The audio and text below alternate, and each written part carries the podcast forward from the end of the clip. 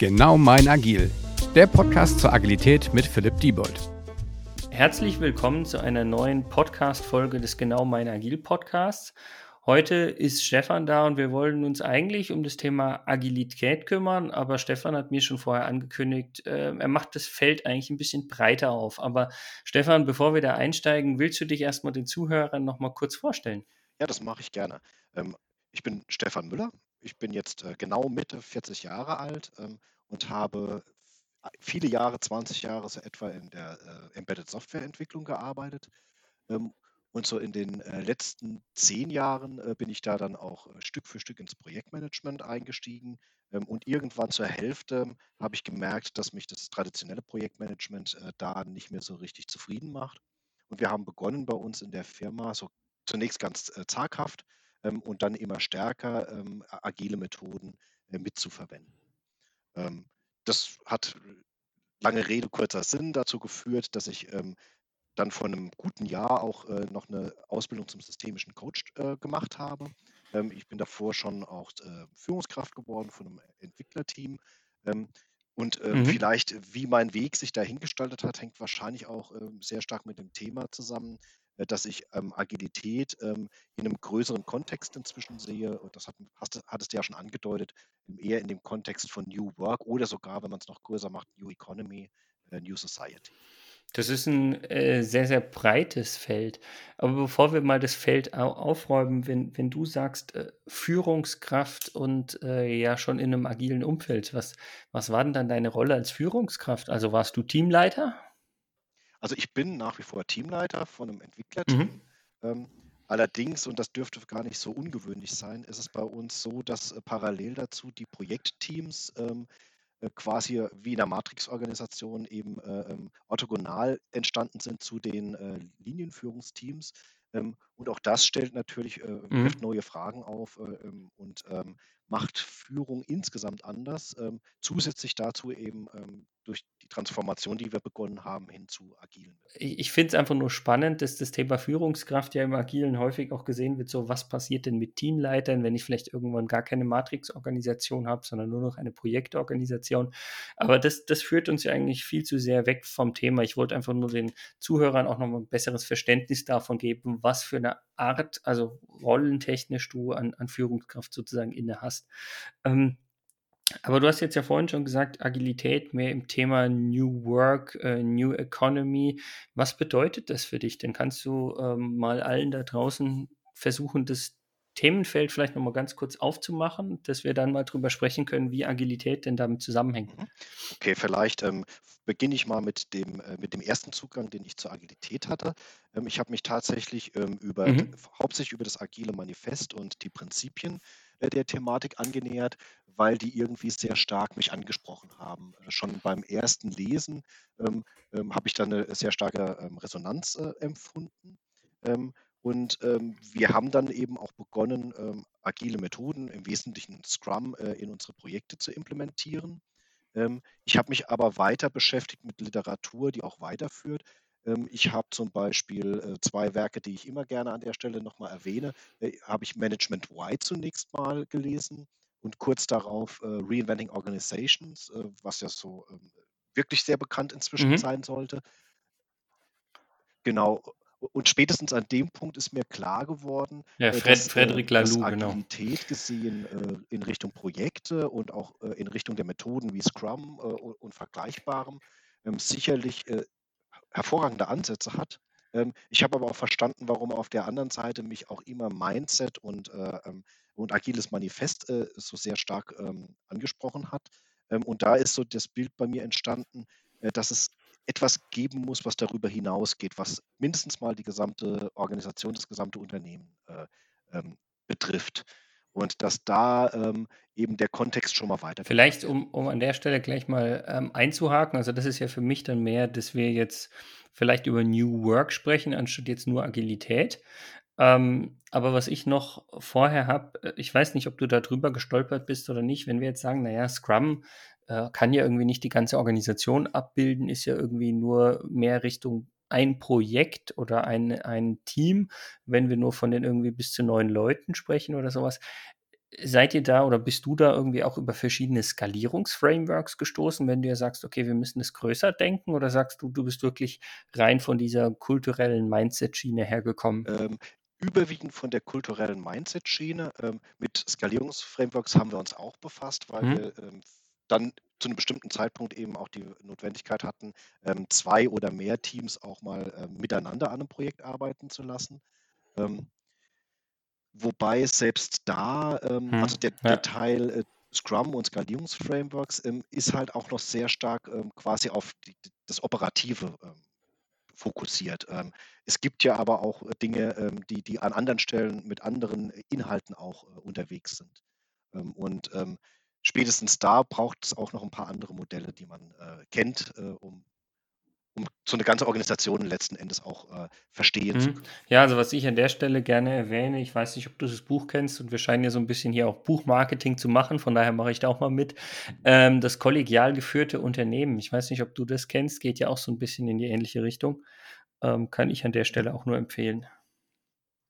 Genau. Und es gibt, äh, es gibt auch noch, äh, noch ein paar andere ähm, äh, Werke, wo, wo, wo, man das mal auch so im Ansatz sieht, dass es da auch um andere Dinge geht als äh, ähm, quasi, nennen wir es mal, das, das, das operative Projektgeschäft. Also was zum Beispiel auch äh, interessant ist, ist das, womit sich äh, Nils Pfleging be befasst äh, bei seinem, äh, jetzt das Neueste ist ja äh, Zellstrukturdesign, wo es auch viel, wo es unter anderem viel mhm. um Organisationsstruktur geht. Was auch ein interessantes Buch ist, was mir über den Weg gelaufen ist, ähm, ist das Bossa Nova. Ich glaube, das ist von Jutta Eckstein. Ja, die habe ich auch schon ähm, quasi angehauen und die wird auch schon mal in einem Podcast mit dabei sein. Von daher ähm, okay, kann ich dann nicht nur Marketing für Bücher machen, sondern wir können auch gleich andere Folgen weiter ähm, promoten.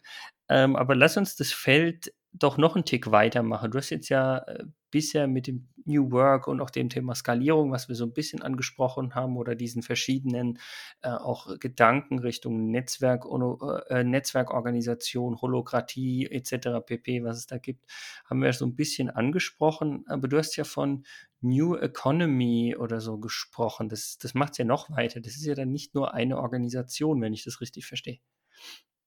Mhm.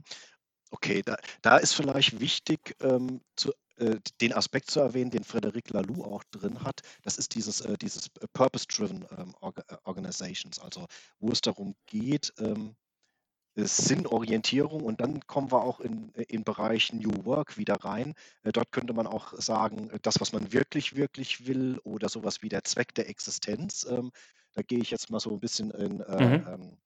Ähm, äh, das Café am Rande der Welt ähm, oder auch The Big Five äh, for Life. Äh, das sind wir jetzt fast schon ein bisschen in der Belletristik, aber wir reden viel über Bücher, merke ich gerade. Ähm, ich, ich habe mich damit auch dann äh, ein bisschen so auseinandergesetzt, immer wieder darüber nachgedacht, was das denn eigentlich so bedeutet aus meiner Perspektive. Und habe da gemerkt, wenn man über diese Art von Purpose oder Zweck der Existenz spricht, dann kommt sehr schnell auch die Frage nach dem eigenen Beitrag, den man leistet. Und ähm, in, äh, in The Big Five for Life wird ja die Geschichte erzählt von einem, äh, von einem äh, Inhaber von, einer, von, einem Unternehmen, der dieses, die, diese, diese Idee nicht für sich alleine als Person betrachtet hat, sondern das auch auf das Unternehmen überträgt, ganz genauso wie es Frederic Laloux ja auch mit dem Purpose gemacht hat. Und dann stellt sich an der Stelle die Frage, was ist der Beitrag einer Organisation oder eines Unternehmens äh, zum großen Ganzen, zur Welt? Und spätestens da sieht man dann so ein, ein Stück weit den Zusammenhang, äh, wenn es in äh, New Economy, äh, wenn wir vielleicht nur mal das Beispiel Gemeinwohlökonomie nehmen an der Stelle, wo es ja darum geht, welchen ähm, Beitrag leistet ein Unternehmen zum Gemeinwohl. Ähm, und das ist letzten Endes so die Brücke. Ähm, und vielleicht, um noch der, der, das letzte Fass aufzumachen, ähm, das Ganze ist natürlich äh, in einem eher gesellschaftlichen Rahmen äh, zu, zu, denken. Ne? Also äh, der, der, Beitrag zum Gemeinwohl ist letzten Endes eine gesellschaftliche Frage.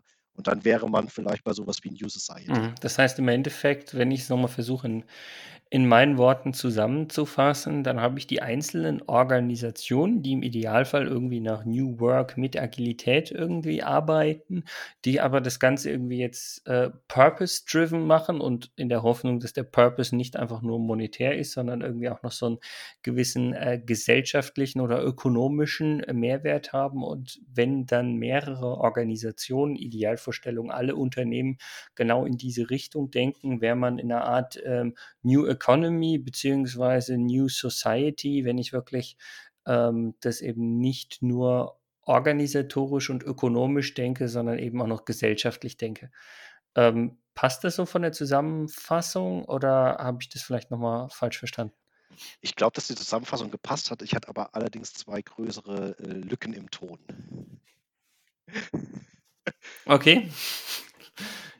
Kriegen wir hin und schauen mal, was wir danach ähm, daraus gemacht haben. Nee, das, das ist ähm, super spannend und ähm, die Fragestellung, die für mich halt daraus besteht, äh, wie würdest du denn sagen, ist denn dann der Effekt, wenn ich als, als kleiner Mensch, als kleine Organisation, vielleicht als, als kleines Projekt anfange, agil zu arbeiten, wie trägt sich das dann irgendwie durch oder wie hängt das dann mit so einem ganz, ganz großen Thema wie New Economy und New Society zusammen? Weißt du, was ich meine? Also ich habe gerade ja so ein bisschen diesen Weg geschildert, aber ähm, trotzdem, also ich, der kleine Mensch, der irgendwie an so einem Mini-Stellrad irgendwas ändert, ändere ich damit wirklich was?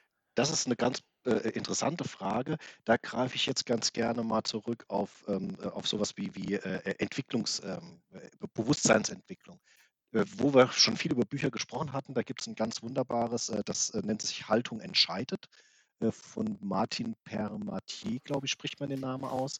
Ähm, und die, die Antwort darauf ähm, aus meiner Perspektive ist folgende.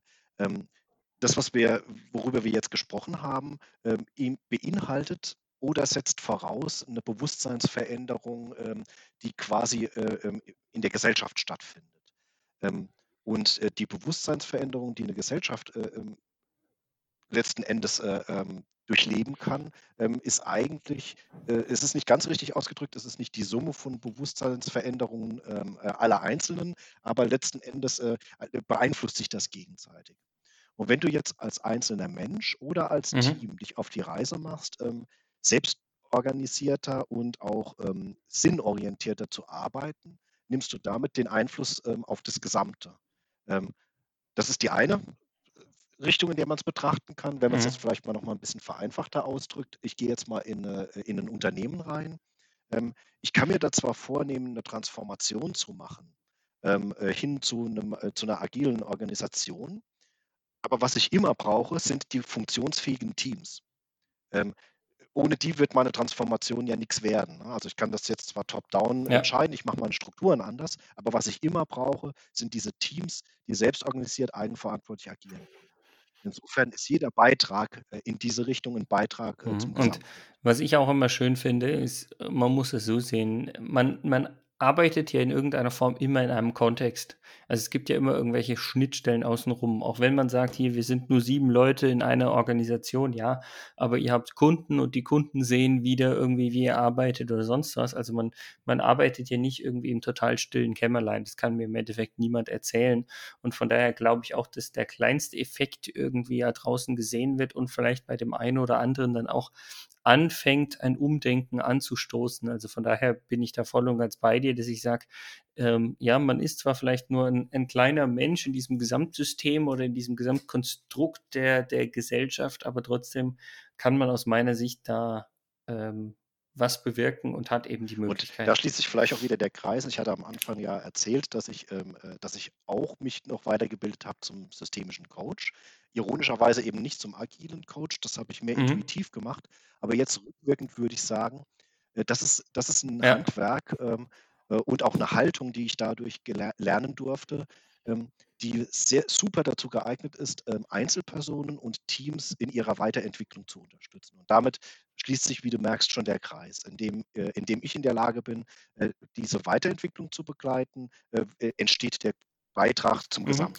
Das, das finde ich insofern spannend und nehme ich vielleicht auch einfach mal mit als, als neues Podcast-Thema.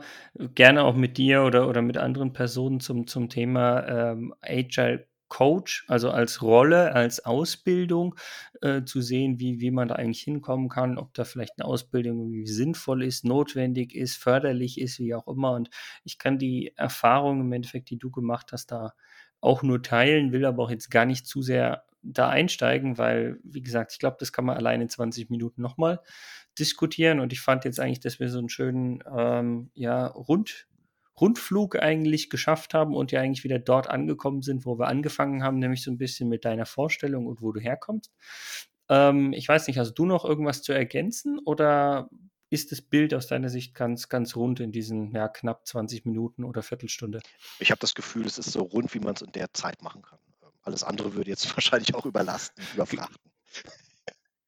Genau. Wir, wir, kriegen es runter hin, aber dann bräuchten wir eine Stunde, anderthalb so in der Art und die wollen wir dann doch nicht und wissen wir auch noch nicht, ob die Leute da draußen wirklich am Ball bleiben wird. Von daher ähm, belassen wir es einfach mal dabei. Ich sage erstmal vielen Dank an dich, Stefan. Ähm, es hat mich gefreut. Vielleicht hören wir uns, wie gesagt, zu dem einen oder anderen Thema auch nochmal. Von daher hoffe ich erstmal, dass es allen Zuhörern da draußen auch ähm, Spaß gemacht hat, dass es irgendwie auch nochmal ein spannendes Thema war. Ich glaube, wir haben ausreichend Buchempfehlungen gemacht, die ich auch alle nochmal mit dem Podcast verlinken werde. Von daher ist da ausreichend Material. Und ähm, ja, ich würde mich freuen, wenn ihr auch ähm, bei den nächsten Podcast-Folgen wieder einschaltet. Von daher erstmal aus meiner Sicht nochmal vielen Dank, Stefan, und macht's gut da draußen. Ciao. Sehr, sehr gerne, hat mir viel Spaß gemacht. Darf sich noch verabschieden, wenn du magst. Achso, ja. Ähm, tschüss und viel Spaß beim Zuhören. Dieser Podcast wird euch präsentiert von Bagelstein. Genau mein Agil.